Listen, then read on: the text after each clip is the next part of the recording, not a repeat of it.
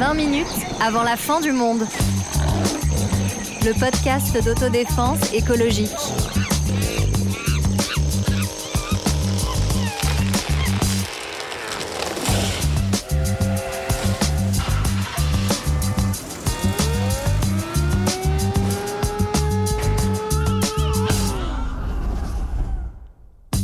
Au tout début du collège, une paire de baskets blanches me promettait de changer ma vie. Je ne portais pas de vêtements de marque et j'imaginais que si je les avais à mes pieds, je pourrais devenir quelqu'un d'autre. Ce n'est qu'un exemple de la puissance des marques et de la mode. La mode, c'est aussi bien le prêt-à-porter, le haut de gamme ou le luxe. Et sa facture ne se limite pas à ce qu'on voit sur le ticket de caisse. La mode peut-elle être écologique ou n'est-ce qu'une façon de renouveler la liste de nos besoins pour continuer à consommer? Salut Sarah. Salut Antoine. Salut Marlène. Salut Antoine. Alors j'ai parlé de mes baskets blanches, est-ce que vous avez eu un vêtement euh, quand vous étiez plus jeune que vous aviez investi de pouvoir magique, un vêtement qui pouvait tout d'un coup tout changer? Bah moi c'est marrant, c'est des baskets aussi en fait. euh, en quatrième j'ai enfin eu le droit d'avoir des baskets euh, de skate un peu. Et pour moi c'était trop les gens hyper cool qui portaient ça. Et comme j'étais un peu euh, première de la classe, euh, un télo, je me disais ça y est si j'ai ces baskets là, bah, je serais un peu intégrée parmi les gens cool quoi. Bah ouais, moi j'ai un peu le, le même, la même chose que toi Marlène ou même que toi Antoine. C'est que j'étais plutôt euh, méga ringarde à mon entrée au collège. C'est-à-dire que j'avais un, un cartable, que j'avais euh, Aussi Des- vêtements super nuls et euh, que euh, moi ce que je voulais avoir c'était un Eastpak sur le dos, des Vans aux pieds et un pantalon pussy euh, ultra moulant, taille basse et pas de def euh, et mauve. euh, Un pour, sacré look quoi. Euh, ouais, voilà, Ouais, pour, ouais. euh, pour ressembler aux filles euh, populaires, entre guillemets, et d'avoir cette croyance que si j'avais tout ça, j'allais devenir populaire, mais je suis même pas sûre que ça aurait été vraiment le cas. Eh bien, euh, euh, est-ce que toi, euh, est-ce que vous voyez comment la consommation euh, a changé euh, depuis, parce que la mode fait partie de la, de la consommation, et donc qu'est-ce qui a changé par rapport à la façon dont consommaient euh, nos parents, si on prend un petit peu de recul hein? Bah, je pense en effet, comme on l'a dit là, hein, le pouvoir des marques, il est quand même, euh, je pense qu'il s'est beaucoup accentué, mais aussi parce que, euh, bah, en fait, si on regarde euh, même dans les budgets des entreprises de mode qui, est, octroyé au, marketing, il a beaucoup cru aussi ces 30-40 dernières années, où on a eu un genre d'accélération de la consommation aussi, et puis une accélération aussi de, la publicité, parce qu'il y a une multiplication de médias, donc avec le cinéma, la télévision, maintenant le téléphone portable, en fait, on est abreuvé de publicité pour les marques et pour la consommation de la mode en permanence. Et puis je pense aussi par rapport à nos parents, elle s'est énormément internationalisée. C'est-à-dire qu'aujourd'hui, tu te balades dans n'importe quelle capitale, mais pas seulement euh, dans les pays occidentaux, je trouve, même ailleurs, euh, même. Euh, Enfin, même en Asie, par exemple, et en fait, euh, tu trouves les mêmes marques euh, partout. Tu vas trouver un Zara, euh, tu vas trouver euh, un Mango, euh, etc. Je crois que je cite que des marques espagnoles, je sais pas pourquoi. Ouais, c'est- Mais- c'est c'est une question de sponsoring de l'émission, mais ça, ça, on, en, on en parlera entre nous après et, et- et hors micro. Et hop, plein d'argent dans la poche. Bah, il faut ce qu'il faut, hein, c'est pas gratuit tout ça. Non, c'est aussi ce que je trouve étonnant, un univers de croyances. Alors on est les premiers à dire, ça y est, on a liquidé la religion, il n'y a pas de problème, on est des grands euh, adultes. Mais en fait, c'est un univers de croyances avec ces temples, ces rites, ces prêtres. Et c'est ça qui est un peu dingue finalement, parce qu'il y a ce pouvoir, ce pouvoir magique dont on parle. Et ce qui est magique euh, dans la magie, c'est aussi euh, le luxe. Et on a l'impression que celui-ci s'est démocratisé. Alors démocratisé avec beaucoup de guillemets pour le coup. Bah, en fait, il y a eu, je pense, une vraie stratégie d'essayer d'atteindre des populations qui ne pouvaient pas euh, s'offrir des articles de luxe, notamment euh, en leur permettant d'accéder à certains accessoires. Donc, euh, des choses, je sais pas, moi je vois par exemple, dans mon cadre professionnel, des claquettes. Mais ça, va être, non, mais ça va être des claquettes, genre, tu sais, les trucs de piscine, mais où il y a marqué Chanel dessus. Euh, Ah ouais. Il va y avoir euh, les lunettes, des choses comme ça. Et en fait, c'est une manière de faire entrer le consommateur dans l'industrie du luxe en espérant que même s'il n'a pas les moyens, bah en fait, quand il aura euh, une somme d'argent, il va, il, pourra y consacrer euh, Mm. bah, un jour peut-être euh, même l'équivalent d'un salaire pour acheter un sac. Et après, exemple. oui, c'est ça, c'est les marques de luxe qui sont allées vers des produits de plus grande consommation, notamment vers le streetwear, euh, des sneakers, Ouais. des doudounes, etc. Après, ça reste, euh, voilà, des sneakers euh, de grande marque, ça va rester Mm. plus de 300 euros. Mm. Donc, c'est moins inatteignable que euh, des Louboutins à 1200 euros. Tu connais bien ça les prix, hein. reste euh, pas du tout, Antoine. Non? Par contre, fais attention à mes chaussures, elles sont fragiles. Exactement, ouais. alors pour ceux qui savent euh, pas se- ou qui ne peuvent pas pardon euh, se payer euh, de- des marques, alors il y a des occasions qui sont des grands rites. On en parlait à l'instant. On, on ne peut pas éviter effectivement ce sujet, le fameux Black Friday. Alors qui est la forme excessive d'une forme plus routinière et plus banalisée maintenant que sont les soldes. Ouais, et là encore une fois, on a vu un truc, enfin un phénomène d'accentuation encore une fois de euh, ce phénomène de la mode qui va très très vite. Où euh, bah je sais pas quand on était ado déjà, euh, même si bon certes on n'est plus de la première jeunesse, mais bon il n'y a pas si longtemps, bah il y avait les soldes d'hiver, les soldes d'été, et en fait on a l'impression maintenant qu'il n'y a pas que le Black, le Black Friday d'ailleurs, mais il y a en fait il y a des campagnes de réduction et de soldes en permanence où une fois en plus que tu es allé dans une boutique, on te renvoie un mail en te disant ah bah tiens là pendant les deux prochaines semaines il y a moins 20% et tous les mois en fait il y a une incitation comme ça à la consommation. Ouais. bah en fait il y a, y a, deux phénomènes il y a à la fois une accélération on a tout le temps envie de nouveaux trucs et donc peu à peu l'industrie du luxe en fait c'est calé sur l'industrie c'est marrant que ce soit allé dans ce sens-là aussi sur l'industrie plus populaire type euh, mmh. Zara H&M de nouveau en se disant ok il faut que je sorte des nouveaux produits plus souvent pour que les gens ils soient contents et puissent aller consommer nouveau et à côté de ça il y a des choses bah, notamment qui nous viennent des États-Unis hein. le Black Friday il y a quelques années on mmh. savait pas ce que c'était en France et maintenant, et notamment via le numérique avec des géants comme Amazon par exemple, et eh ben c'est rentré, c'est en fait c'est le vendredi après Thanksgiving et c'est le lancement de la période des achats pour les fêtes. Et voilà. J'ai regardé des vidéos de, Black Friday. Il y a des compilations sur, euh, sur YouTube notamment de ça fait peur. Voilà des pires moments du, du Black Friday, donc qui virent à l'émeute. Alors c'est les États-Unis, donc tout est euh, tout de suite plus excessif. Mais il y a quand même un truc important qu'on dit souvent d'ailleurs dans ce podcast, c'est que euh, l'ennemi ici, c'est pas le consommateur euh, qui cherche à avoir une ristourne, à avoir un produit, etc. Alors il y a différents types de produits. Hein. L'overboard, bon, ou la machine à laver, c'est pas mm. exactement le même type de bien et le même type de nécessité. bah, D'ailleurs, pardon, c'est la critique qu'on peut faire parce que souvent, quelqu'un à Amazon va te dire euh, ça permet à des gens qui n'ont pas beaucoup d'argent d'accéder à plus de produits, de s'acheter ce qu'ils n'auraient jamais pu s'acheter. Mm. Or, quand tu regardes un peu de plus près, tu as des études qui montrent que ça te sert surtout à acheter des trucs dont tu n'as pas besoin. Oui, et d'acheter en fait ou, en plus grande quantité, en fait, euh, finalement. Mm. Mais évidemment, enfin voilà, faut pas oublier la question sociale où il y a des gens qui ne peuvent pas consommer des produits dont ils ont réellement besoin, comme tu le disais. C'est le moment d'acheter son frigo, sa machine à laver, etc. Donc des choses qui facilitent la vie et euh, dont les classes supérieures bénéficient tout le temps. En revanche, il y a aussi ce côté, bah, en fait, plutôt que de m'acheter un t-shirt, tu vas en acheter 10 parce qu'ils sont à 2 euros. C'est ça. Et, euh, et en mm. fait, euh, mais, mais qui est calqué finalement sur le mode de consommation des classes supérieures mm. et des plus riches, qui, où on a un étalage quand même, si on regarde dans les émissions de télévisée, dans les émissions de télévision chez les stars, il y a un étalage de, ah bah regardez mon placard qui mm. en fait fait la taille de mon appartement globalement. Et, non mais c'est ça. Et donc il y a un peu ce rêve, c'est vraiment ce fantasme de la consommation éperdue qu'on pourrait euh, avoir démocratisé via des, phénomènes comme le Black Friday. L'industrie euh, aux États-Unis des lieux pour euh, stocker euh, les, objets a complètement explosé euh, d'ailleurs ces dernières années. Hein. Donc plus on a mm. d'endroits pour stocker, plus, euh, plus, on plus, on, plus, on, stocke. Je parlais d'ennemis. En fait, bien sûr, c'est pas le consommateur qui lui consomme pour des raisons très différentes, mais le monde qu'on a construit qui rend tout ça si désirable et qui nous vend aussi la consommation comme source de notre bonheur et de notre épanouissement, cette espèce de quête de perfection. Bah, c'est ce qu'on dit en fait. Ce qu'on disait aussi, c'est que voilà tous ces besoins et tout, en fait tout ça c'est systémique, c'est-à-dire qu'on crée les besoins. Il y a encore une fois, il y a une accentuation de la publicité qui est énorme. Je le remarque à mon échelle individuelle, où euh, par exemple sur Instagram, Tout en fait, c'est ce n'est que de la publicité. Toutes les trois publications, mm. il y a de la publicité, puis en plus c'est ciblé. Donc euh, voilà, bah, on va avoir. Euh, moi en fait, je découvre, je rigole pas, des nouvelles marques de fringues quasiment tous les jours sur Instagram. Et, et en fait, j'ai beau me dire, bah non, je veux moins consommer, etc. Je vois comme ça peut créer des désirs chez moi, alors que pourtant, voilà, je me, on va dire que je me suis construit toute la politisation pour ne pas vouloir vouloir le faire, quoi. et, et, ça marche. Donc je me dis, bah, si en plus t'as pas eu la réflexion pour, hmm. etc. Et encore une fois, j'accuse personne.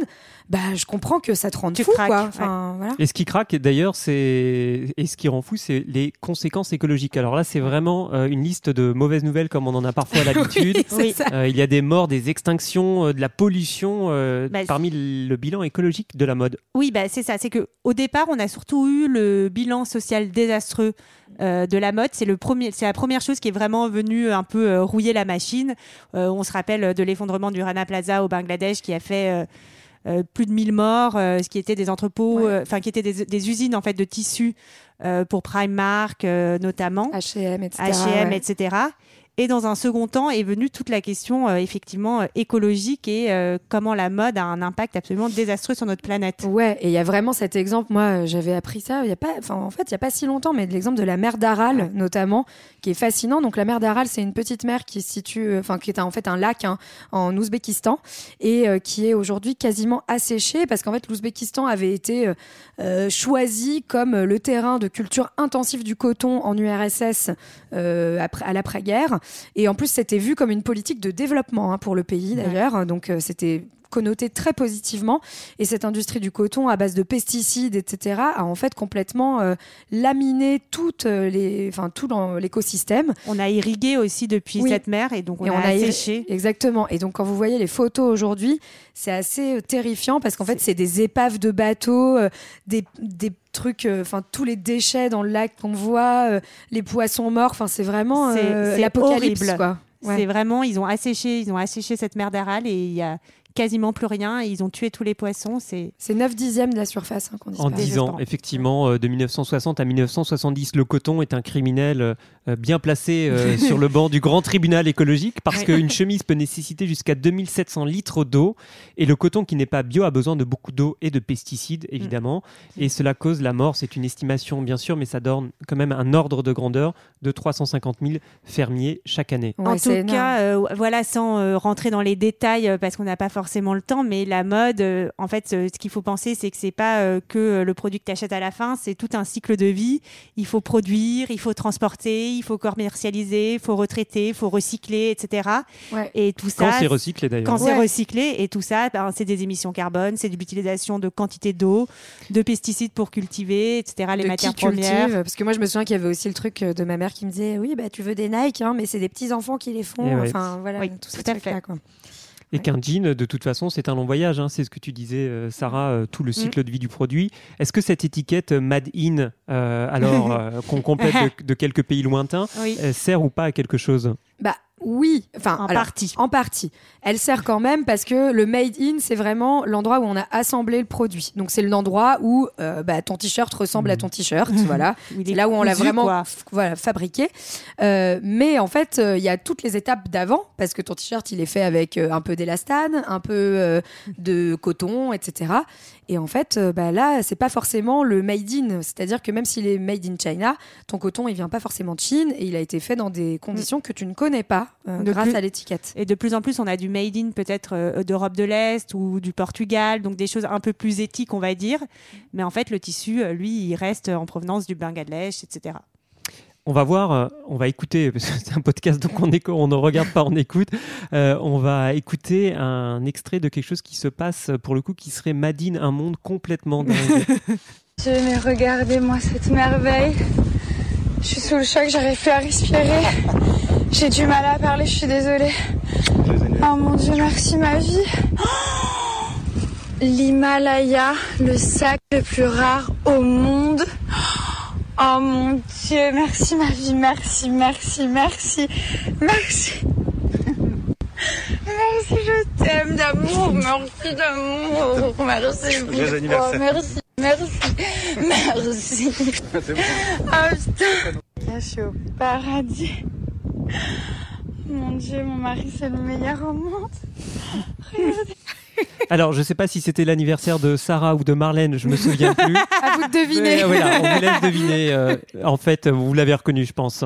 Oui, bah, c'était Nabila, mais juste tu te moques de nous, mais est-ce qu'on a le droit de raconter l'anecdote juste avant de venir de Marlène qui préparait l'épisode sur la mode?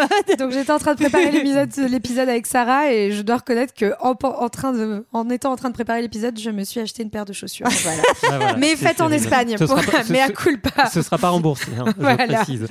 Non, mais donc c'était Nabila hein, euh, que tout le monde connaît qui euh, pour son anniversaire a reçu donc le sac Hermès, je crois le plus rare et le plus cher du monde. Mm. Et visiblement, bah, c'est comme ça que tu as atteint euh, le 7e siècle. Le nirvana, il n'y a pas l'air d'avoir de plus grand bonheur que de recevoir ce sac. en fait, enfin, moi, ça me fait vraiment de la peine. Enfin, j'ai un genre de, hmm. de, truc où j'ai quand même de l'empathie, enfin, un truc de me dire, mais à comment est-ce qu'on en est arrivé à, ça dans le monde, dans notre monde, quoi. Et en fait, ça me fait penser vraiment au, bouquin de Mona Cholet, euh, Beauté fatale, qu'on avait déjà cité, mais mmh. qui, où il y a tout un chapitre sur le, ce qu'elle appelle le hit bag, donc c'est-à-dire le sac à avoir, qui fait que euh, bah, c'est là que tu seras vraiment une femme féminine. Enfin, elle le lie à des questions de féminisme, mais on voit vraiment. Euh, Enfin, ça illustre vachement ça dans cet, dans cet extrait, quoi. Oui, je suis d'accord. Et bah, tout ce stéréotype, euh, il y a tout, quoi. Le bonheur, c'est d'avoir toujours plus, toujours trop.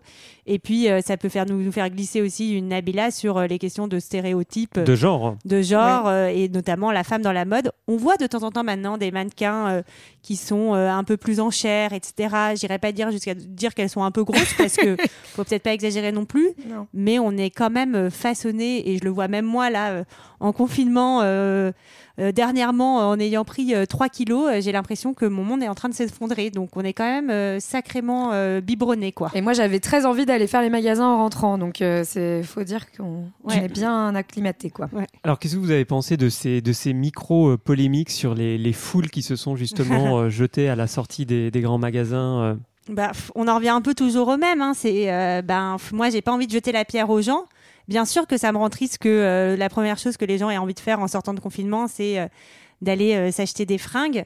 Et d'un autre côté, bah, c'est ce qu'on dit avec ce que disait Marlène. On peut pas leur reprocher. Moi aussi, je suis sortie de confinement, j'avais envie d'aller faire les magasins.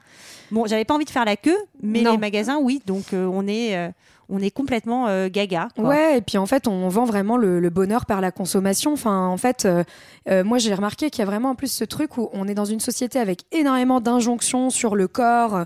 Tu dois être mince, tu dois être comme ci, comme ça.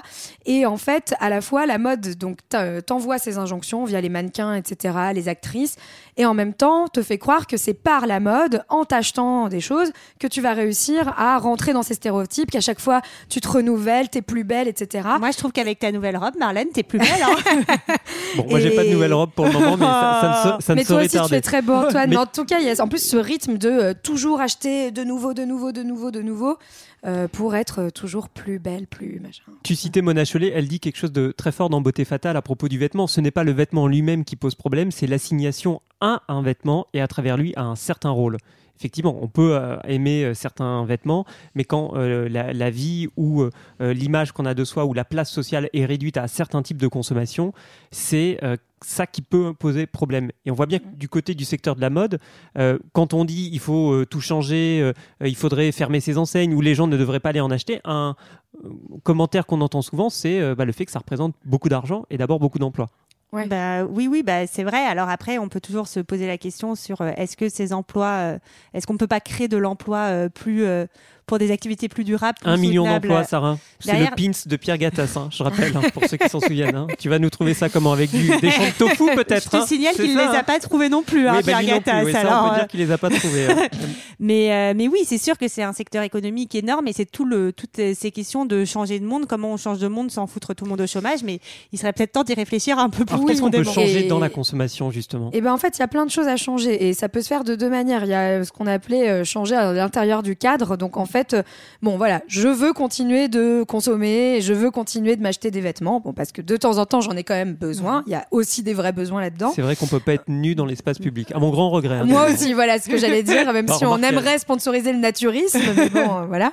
En tout cas, euh, il y a vraiment ce truc où euh, bah, on a une mode qui essaye de se transformer, d'être plus éco-responsable, avec notamment l'idée euh, bah, de respecter des normes sociales, donc euh, de produire aussi moins loin. Donc il y a aussi mm. tout, ce dont on parlait, le Made in Portugal par exemple, mais euh, qui est à la fois euh, une vraie avancée et à la fois qui s'appuie aussi sur des reculs sociaux. Et ça, faut bien le dire. Pourquoi est-ce que d'un coup, on peut produire autant de vêtements au Portugal qui restent à des prix qui sont élevés mhm. mais abordables? C'est aussi parce qu'au Portugal, il y a eu une baisse du niveau de vie depuis la crise de 2008 énorme et qu'on a pu de nouveau relocaliser certaines entreprises à un prix qui reste compétitif à l'échelle mondiale dans un marché extrêmement mondialisé. Oui, et puis euh, si tu veux, dans le fond, euh, les mécanismes ne changent pas. Ça reste, que, ça reste une industrie, donc il faut faire du profit. Donc, il faut que les gens qui euh, consomment. Donc, c'est mieux de t'acheter euh, un t-shirt euh, en coton bio euh, produit moins loin. Mais euh, si tu continues à en Mhm. acheter des dizaines, bah, c'est pas forcément mieux. Il faut apprendre à avoir envie de moins consommer. Euh, et puis, il y a aussi toute la question moi, que je trouve vachement importante aussi, où quand même là, les marques, elles ont commencé à avoir une vraie pression. Il y a aussi les réseaux sociaux qui foutent la pression de plus Ouais, en c'est plus. vrai, où tu peux être dénoncé euh, sur. Twitter. Sur le gaspillage, par exemple. Heureusement, là, je relisais des trucs de Burberry qui, Ouais. qui brûlent leurs invendus. Mais Alors ils l'ont fait effectivement, ouais ils, ont- ils ont brûlé. Euh, maintenant, des- ils ont arrêté. Voilà, ils ont arrêté parce qu'en fait c'est une pratique qui devient euh, beaucoup trop honteux. coûteuse pour l'image de la marque. Exactement. Il y avait eu une polémique aussi avec Chanel euh, dans l'occasion d'un défilé qui avait fait euh, abattre et euh, mettre pour un défilé de 10 minutes des arbres. Alors avec après des tas d'excuses de la part de la marque, à la fois pour expliquer, pour s'excuser tout court, parce qu'il y a aussi une question de peut-on utiliser euh, des, des arbres simplement pour ça dans le cadre dans le cadre d'un défilé. Mais Internet là joue un rôle de propagation d'informations. Comme Ouais. quoi, ça marche un peu. Enfin, on arrive quand même à avoir un petit impact en tant que consommateur et militant sur euh, ces industries, même si ça reste à la marge. Il y a un petit Ouais. truc qui se passe quel- quand même. Quelque Ça- chose comme l'upcycling, est-ce que ça c'est quelque chose qui euh, Bah, c'est intéressant en tout cas. L'upcycling, c'est le fait d'utiliser des matériaux. euh, en fait, c'est comme du recyclage hein, dans le dans le vêtement, quoi. En fait, c'est utiliser un peu plus que du recyclage, c'est utiliser Des des, déchets, hein. Ouais, les chutes, des c'est les chutes, les, Voilà. les chutes de tissu que tu Exactement. Oui, utilises ou pas. même, je sais que par exemple, là, je regardais,